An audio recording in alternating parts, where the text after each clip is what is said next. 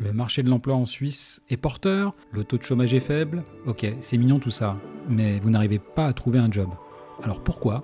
Eh bien probablement parce que vous devez commettre une des erreurs que je vais maintenant vous présenter. Allez, c'est parti.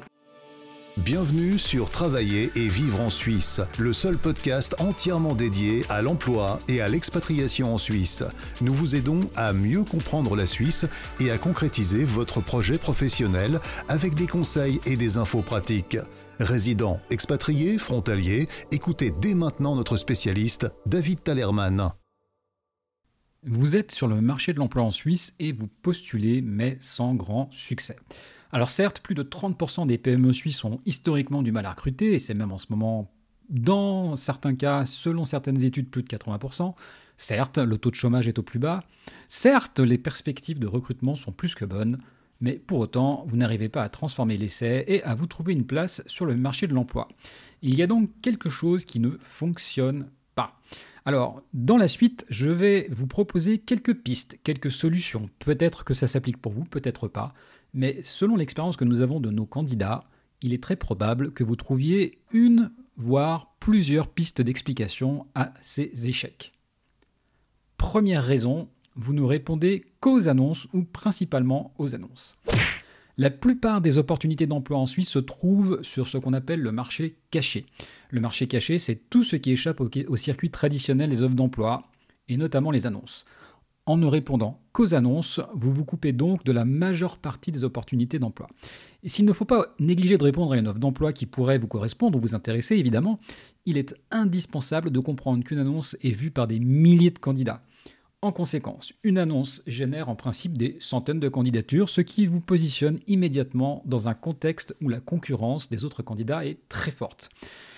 A l'inverse, hein, sur le marché caché, la concurrence est en général réduite à quelques candidats et pour arriver et accéder au marché caché, il faut mettre en œuvre quelques techniques de réseautage, et ce qui nous emmène à la raison suivante.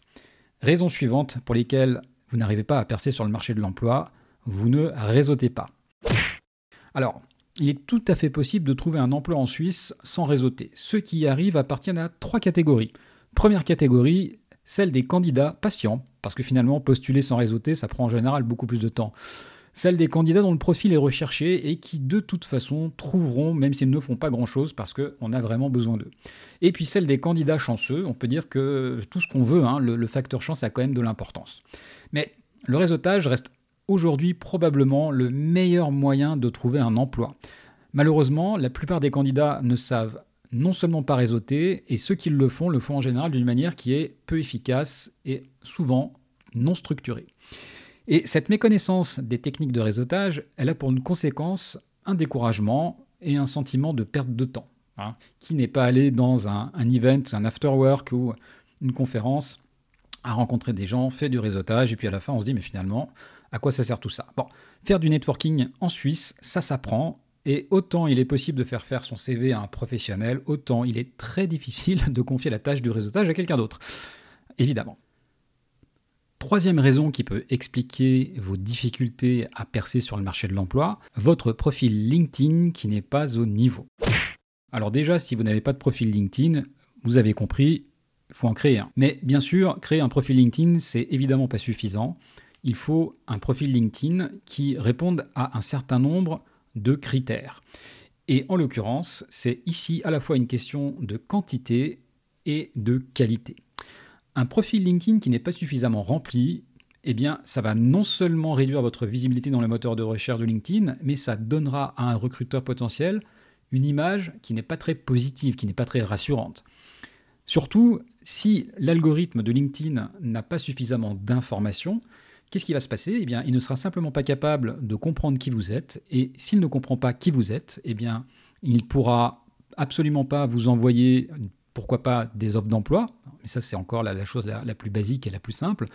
Mais pire, un recruteur qui pourrait être intéressé par votre profil et qui, imaginons, recherche quelqu'un qui a exactement votre profil, eh bien, si vous n'avez pas suffisamment rempli votre profil LinkedIn, eh bien, qu'est-ce qui va se passer?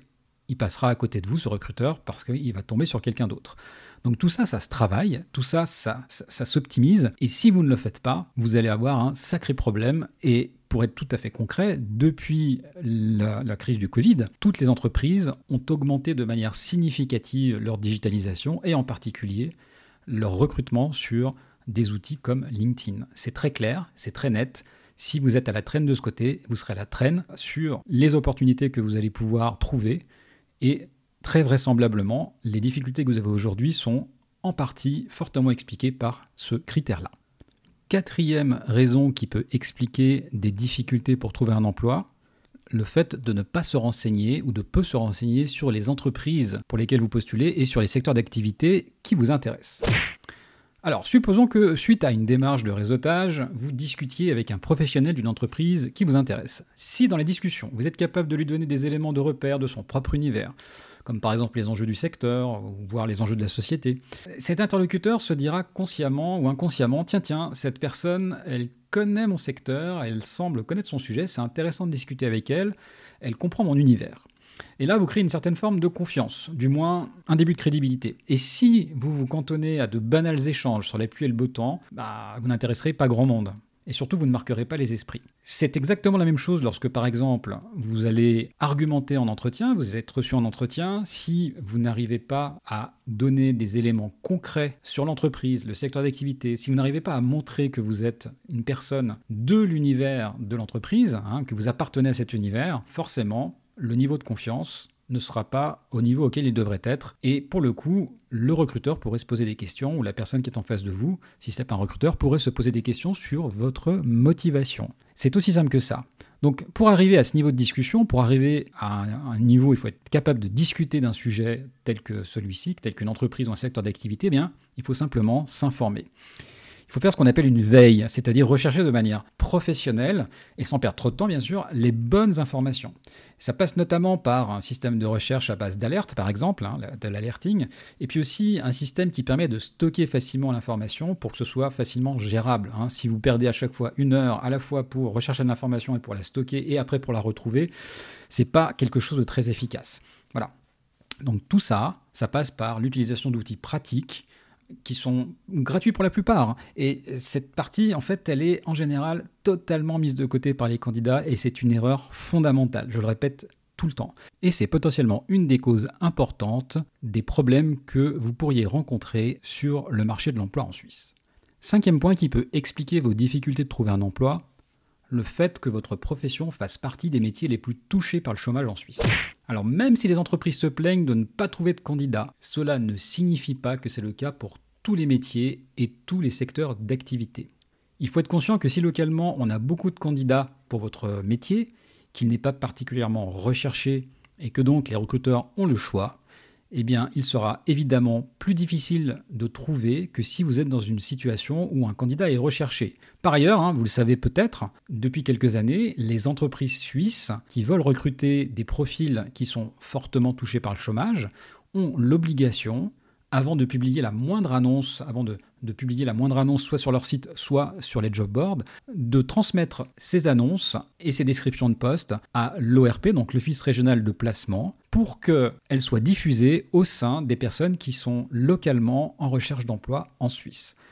Ça veut dire quoi? Donc vous perdez une semaine si vous n'êtes pas inscrit par exemple à l'ORP. C'est important de comprendre ça, mais surtout ce qui est très important, c'est de comprendre en fait si votre métier est concerné par le chômage. Est-ce que votre métier se trouve dans la liste des métiers les plus touchés par le chômage? Si c'est le cas, il faut s'attendre à ce que ce soit encore plus compliqué évidemment pour trouver un emploi et c'est une des pistes d'explication. Évidemment, si c'est le cas, si votre métier se trouve dans cette liste, eh bien, il faut absolument redoubler de qualité, redoubler d'énergie, avoir l'approche, la plus professionnelle possible.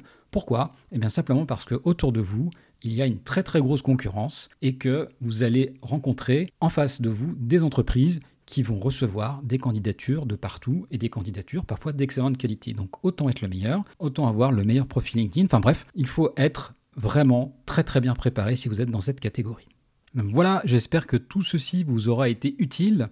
La semaine prochaine, je vous parlerai des raisons qui expliquent les difficultés des candidats qui postulent en Suisse depuis l'étranger et ce dont ils doivent absolument tenir compte pour postuler de la manière la plus professionnelle et efficace possible. Allez, tchuss Merci de nous avoir rejoints pour cet épisode de Travailler et vivre en Suisse. Abonnez-vous à ce podcast et notez-le. Visitez le site www.travailler-en-suisse.ch pour plus d'informations sur le sujet abordé aujourd'hui et pour accéder à encore plus de ressources et d'informations.